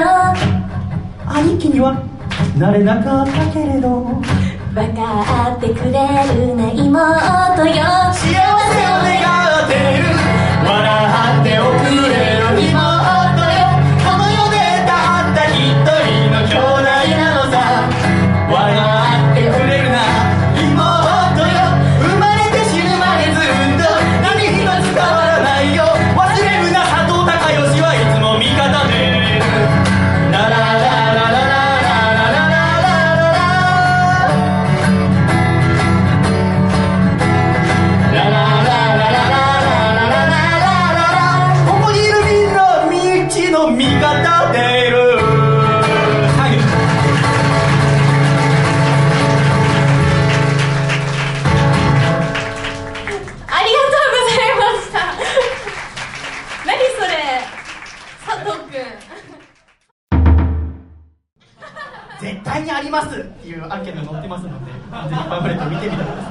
しいなと思った今話を聞いてて、えーちょっと裏話もあるかもしれませんので他の方々呼んでみましょうか。あうどんうどんのみんなおいで。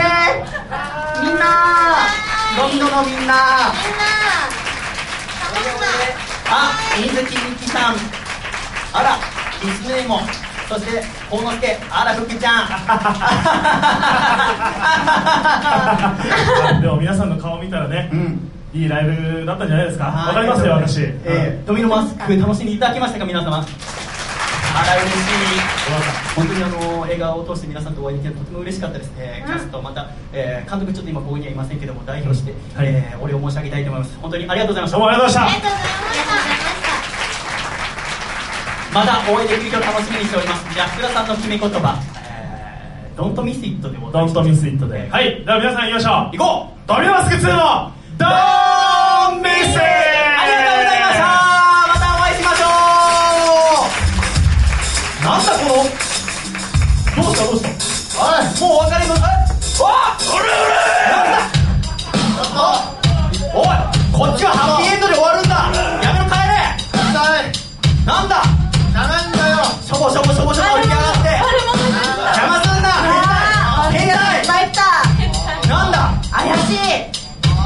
いゆっくり上がってきやがって。なんだおおいやいややめろやめろどうしよう。なんなのやばいやばい。どうした？やばいやばい何をしに来たんだお前らは？やかましいなさっきからなんかダラダラダラダラと。余韻楽しんでたんだよ。本当に何を考えてんだ君たちは。俺たちはこのイベントを成功させることしか考えてないんだあのね本当ね長いんですよいろいろとお別れしたくなかったんだお客様と。そうだ。お前ら何をしたいんだここで？バタバタしてて本当さ。じゃあ何のために来たんだって聞いてんだよ。歌わせろよ。歌わせろってお前楽器弾けないだろ。弾けねえし。怖い。歌もないよ。本末転倒だよ。踊ってみてやろうか。踊ってくれ。ちょっとあいつに踊らせてくれよ。踊おおおおやめろ。踊れ踊れるわけがないだろなバカ野郎こんななこんななだからねぶち壊しに来たんですよ。端的に言うと。ぶち壊せんのかぶち壊してやる。よさ貞子がいるから今日。誰が呼んだかホトトギス来た来た。来た来たなんだこの声は。浮世にはびこる氷の友鉄の拳で目のよく緑の炎に導かれやってきました。東京砂漠。リスンケアフリー私の名前は飛び出ます山頂ライフラワー私が来たからにはもう大丈夫。あそうだもんお題につけい。ムカつくな。いっちゃいっちゃいやっちゃいな。お兄ちゃん。やっちゃいな。お兄ちゃん頼むよ。頑張れ。さだちゃん怖い怖い。倒して。悔しいから。今は実況者の立場でいますね。おお願いします。実況お願いしますああ組み合いました。ドミノマスクが押されておりますやり返せドミノマスク。よし。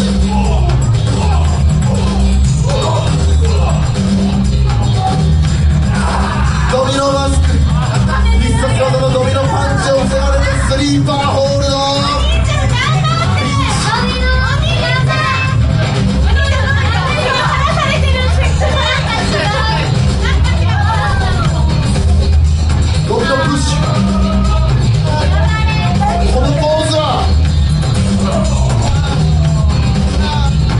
鬼のパンチ。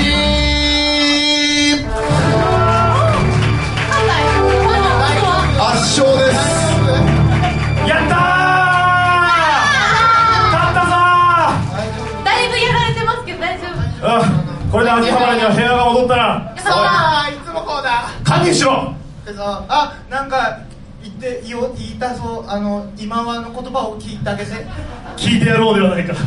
ああ俺たちはたただう歌いたかっただけなのに。もしかしてお前ら俺たちと一緒に歌いたかったのか？はい本当は仲良くしたくて。なんだ？だったら最初からそう言ってくれればよかったのに。一緒に歌おうよ。いいの？一緒に歌おう。いいの？えー。皆さん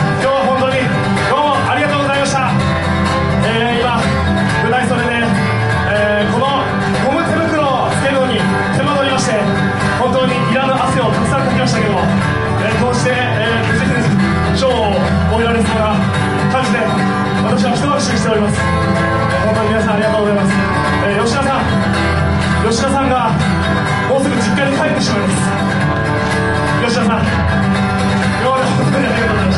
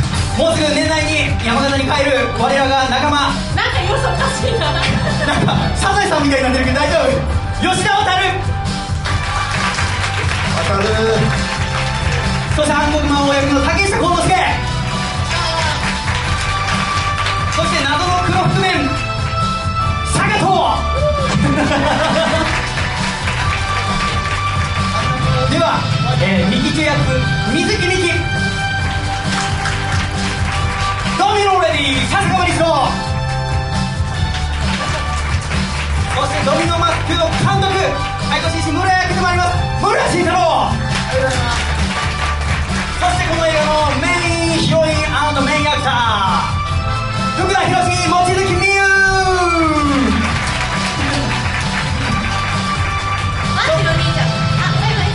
以上呼んでもらえると嬉しい。細身のシャイ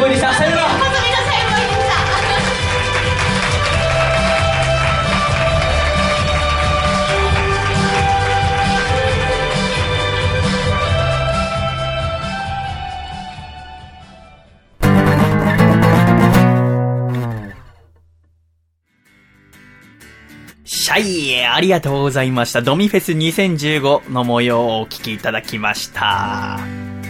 やっぱこうやって映画がきっかけでイベントできるってとても嬉しいことでございますし、サガトもね、これからどんどん映画出てってほしいですね。サガト年魚私大好きですよ、あれ。いや、ちょっと自分と。恥ずかしかった、あそこに見るの。しょっぺーなと思うな。あ、そう？いや、とてもいいですよね、薬パーティーさんで。いやいいと思うサガト君、とてもいい演技して、可愛いですから、サガトが。ぜひ見ていただきたいと。もうオープニングの曲でね、福田さんと戦ったりしてますので、ぜひそちらチェックしてみてください。さて、つれづれなるままにアコラジライフこのコーナーは、懸命につれづれと書いて、ラジオアットマーク細身のシャイボーイ .com に送ってください。皆様からのメールお待ちしております。さて、来週のメールテーマですが、こちらにしたいと思います。シャイさんに誕生日プレゼントを送ります。でございますよ、サガト。えー来週の1月10日がですね、私27歳の誕生日でございます。おめでとう。自分で言わないと誰も祝ってくれませんのでね、えー、佐賀とは気持ちがよくわかると思いますけども。佐賀とは7月26日誕生日が、同じ DDT の坂口幸雄選手が同じ誕生日なのね。で、みんながそっち祝っちゃうから。まあ、言わない俺が一番悪いんですけどね。あ、佐賀とも言わないんだ。言わないですよ、なんかめんどくせえから。でもさ、プロレス選手名鑑とかに載ってるわけでしょ？載ってますね。まあでも言わなきゃわかんないよね。まあそのもんっすね。いや、今年は絶対佐賀と祝うから、7月26日。えー その前に、私がですね、1月10日でございますから、ぜひ皆さんから誕生日プレゼントを送っていただきたいと思います。別に本物を送れと言ってるわけじゃないです。やっぱラジオでございますから、何でも送っていただければ、ラジオの世界の中で送っていただければいいわけでございます。佐賀と私に何を送ってくれますか？すごい夢のある話ですけど、スタジオ。スタジオ、社員にスタジオが、じゃあ来週送ってくれるわけでございますね。あーじゃあ、すごい。私確か一番欲しいものかもしれません。えー嬉しいです。それ、エクストリームパーティーさんは何私にプレゼントしてくださいますか？そうですかね。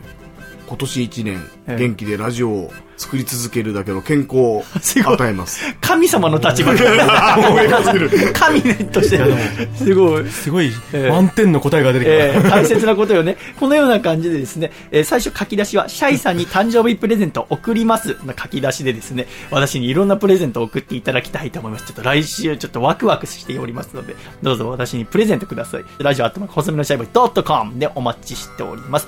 では、コマーシャルをお聞きください。シャイ細身のシャイボーイ佐藤孝義です。現在、細身のシャイボーイのアコースティックラジオでは、番組を支えてくれるスポンサーを募集しております。スポンサーになってくださった方には、素敵な特典をご用意。CM 制作、アコラジ収録ツアーご招待、特製シャイ色紙プレゼント。この中からお一つお選びいただきます。詳しくはアコラジのホームページをご覧ください。皆様からのご応募、お待ちしております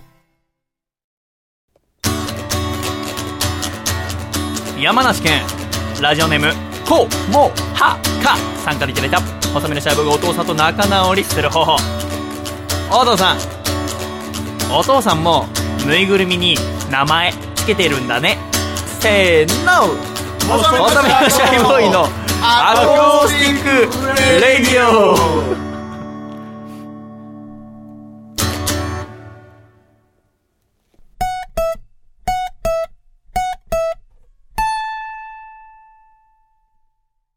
俺の人生をかけた人生をかけた人生をかけた人生をかけた人生のスタートです。見送りに来てほしいよ。君の人生をかけた人生をかけた人生をかけた人生をかけた人生のスタートじゃん。手を振るよジケラッチョ。狭間律師のスーパーハイパーイヤー。狭間律師のスーパーハイパーイヤー。このコーナーはアーティストの狭間律師さんの新曲を毎週お送りしていくコーナーです。今年も狭間くんからメール届いております。シャイさん、ポッドキャストをお聞きの皆様、明けましておめでとうございます。明けましておめでとうございます。昨年はありがとうございました。今年もぜひともよろしくお願いします。今週の曲は、ジャニーズのカウントダウンを見ながら思いついた曲です。明けましテクノおめでとうミックスです。時報で曲を作ってみました。1分ジャストで構成しております。今年は少しずつ目標を決めて、着々とまた段階踏んでいけるように精進します。と書いてあります。ねえこの最後の一文の日本語の文法のひどさね。今年は少しずつ目標を決めて、着々とまた段階踏んでいけるように精進します。まあ、頑張ってください。ではお聞きください。はざまりつしで、明けましテクノおめでとミックス。明けましておめでとうございます。今年もいい年でありますように。明けましておめでとうございます。今年もいい年でありますように。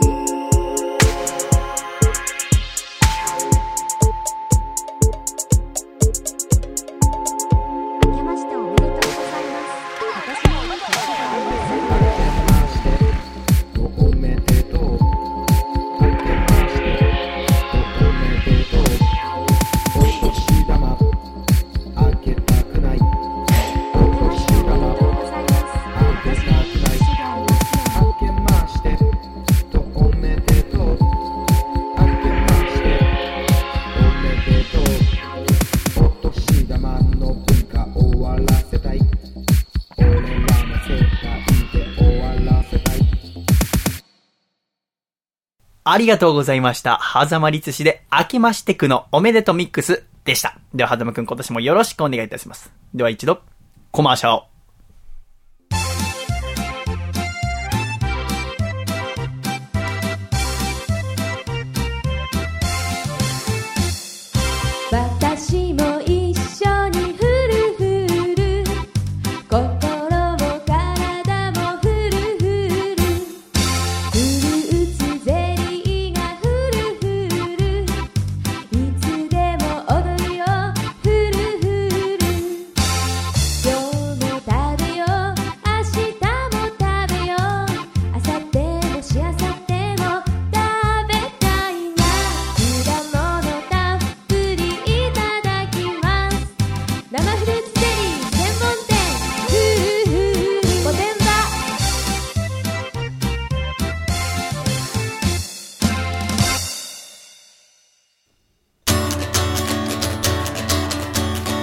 県ラジオネームハングリーオーバーさんからいただいた細身のシャイボーイがお父さんと仲直りする方法。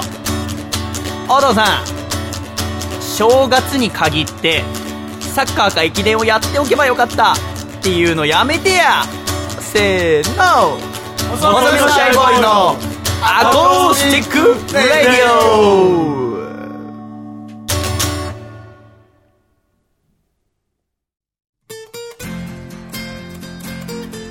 著作権のない音楽会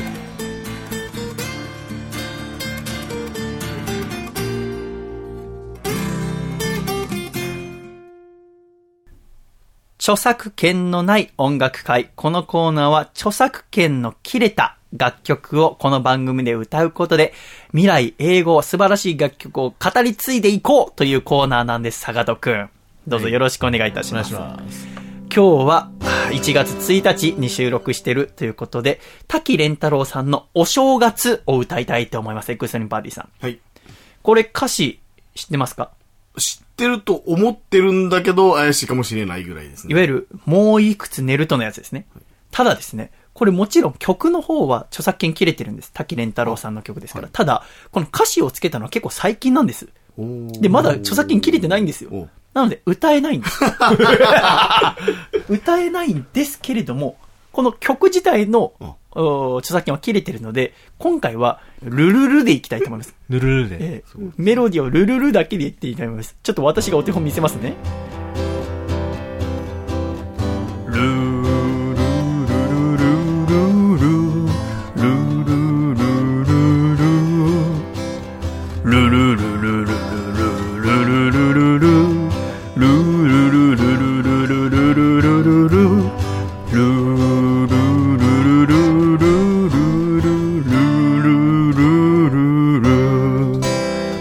な感じでございます。いや著作権ってのは面白いもんでございますよね。佐賀とちょっとやってみる？佐賀と歌はどうなの？いや、ダメっすね。あ、そうなの？じゃあ佐賀とルルルルで、ルルルでやってみよう。 one、two、three、four。ルルルルルルルルルルルルうまいうまい。ルルルルルルルルルルルルルルル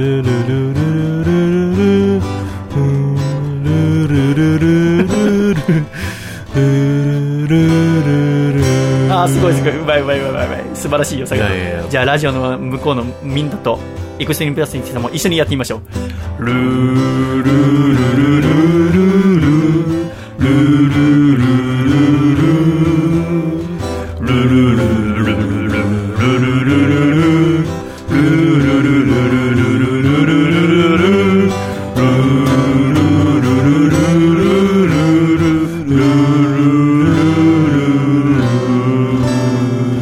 がとうございました。滝蓮太郎さんでお正月でした。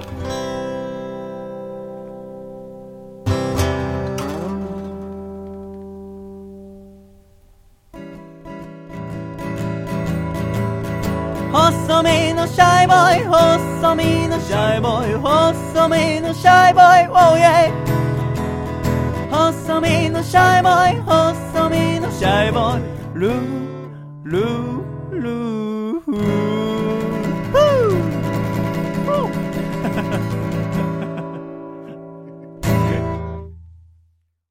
第91回、細身のシャイボーイのアコースティックレディオ。この番組は、大分県カコちゃん、東京都シャトーブリアン、静岡県エルモミーゴ、埼玉県小林腰痛おじさん、岐阜県緑、岐阜県はやっち、徳島県ソマ、東京都エクスリンパーリ、青森県フジモン、東京都高木、以上10名の提供で、細身のシャイボーイと佐賀とエクストリームパーティーさんの3人で私の自宅からお送りしてまいりました。今週も最後までお聞きください。誠ありがとうございました。では、エンディング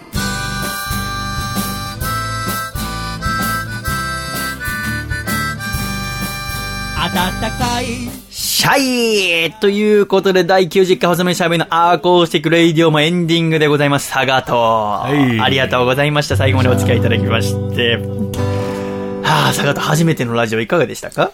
いや、やっぱ緊張しましたね。緊張するんだね。あんだけ人前に出ててもね。ええーでもとても楽しかったです。エクストリームパーティーさんも最後までありがとうございました。どうもありがとうございます。いやー初めてこうやってラジオを作る現場見てみていかがだったですか？いや、まあ、まあ、現場は初めてなんですけど、さすがにあの、お正月のゲーム大会があまりにこう、予想を上回りすぎてね。ちょっと我々も初めての試みでしたけど。初めてラジオ出て、でなんで俺ら、羽子板とかやってんだろうって。でもね、私、昨日だから、年越しの番組出て、で、朝からずっとこのラジオの台本書いてたから、なんかお正月感全くなかったんですけど、さっきのすごろく終わった瞬間、あ、今、元日なんだって気になりました、えーだからね、皆さんの中でまだ、もしかしたらお正月とかもお仕事だったよなんて方はですね、なんか正月っぽいことしてみたら、ね、それこそ初詣とかね、行ってみたらいいんじゃないかなと思います。ぜひぜひ試してみてください。さて、第91回おさめのしゃべりのアーコースティックレイド MVP ですが、今週はですね、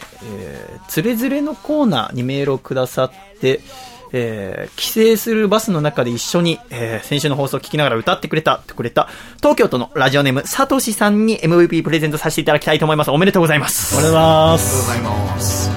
ねえ、嬉しいですね。やっぱり、前回第90回のアコラジ、私もとても好きな回になりましたので、ぜひ佐賀とも聞いてみてください。一緒に歌いましょう、今度ね、また大合唱する機会がありましたら。えー、私も1月入りまして、えーちょうど来週配信される1月10日で27歳になりますけども、27ですよ、佐賀と。27。いやーさっきね、坂本が26でいろいろ不審を迎えるって話してましたけど、その26が終わっちゃいますからね、私。まあ確かにいろんなことがありますので、えーでも年を取れば取るほどやっぱ楽しくなってくるのでね、私年を楽しみでございます。しかも私やっぱ老けてるって言われるから、最近32歳に見られるって言われることが多いから、それにだんだん追いつくのはね、ちょっと楽しみではあるんですけど。32に見えませんよ、全然。いくつぐらいに見える？え、普通にですか？うん。23か4ぐらい 若く言うな、お僕逆にい前。や、ほんとそんぐらい見えてたんですよ。36、だから7って言って怒らせてくれよ、俺に。ほらーって言って。だって初めてほら、あの、お決まりやらしてよ。え ありがとうね。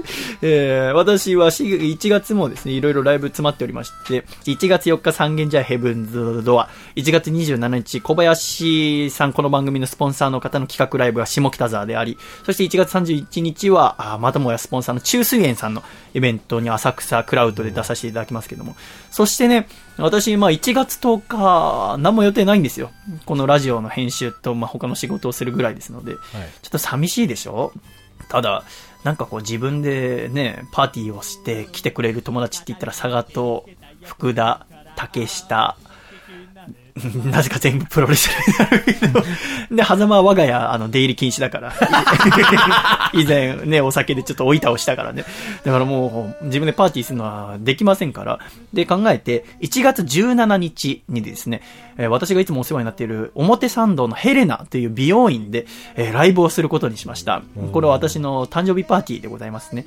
えー来てくれたお客様、ん全員必ず1曲はその方々のリクエストいただいて、えーその歌を歌うっていうことにしたいと思います。なので、私の曲で今までライブでやってない曲や、えーあまり歌ったことのない曲でも、お越しくださった方のリクエストには必ず答えますので、1月17日夜7時開演におそらくなると思います。表参道ヘレナ、詳しくは私のホームページをご覧ください。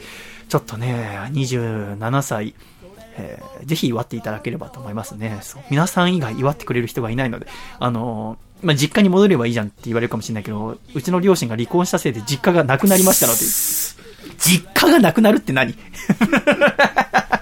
なので、ぜひ祝っていただければと思います。えーでも私は元気に新年早々ヘビが来たなえー今週も、えー今、今年もね、みんな笑って過ごしましょうね。では来週も、まだ笑顔でお会いしましょう。いくぞ !1、2、3、シャイまた来週2016年もアクラジは笑顔で頑張るぞ回だったね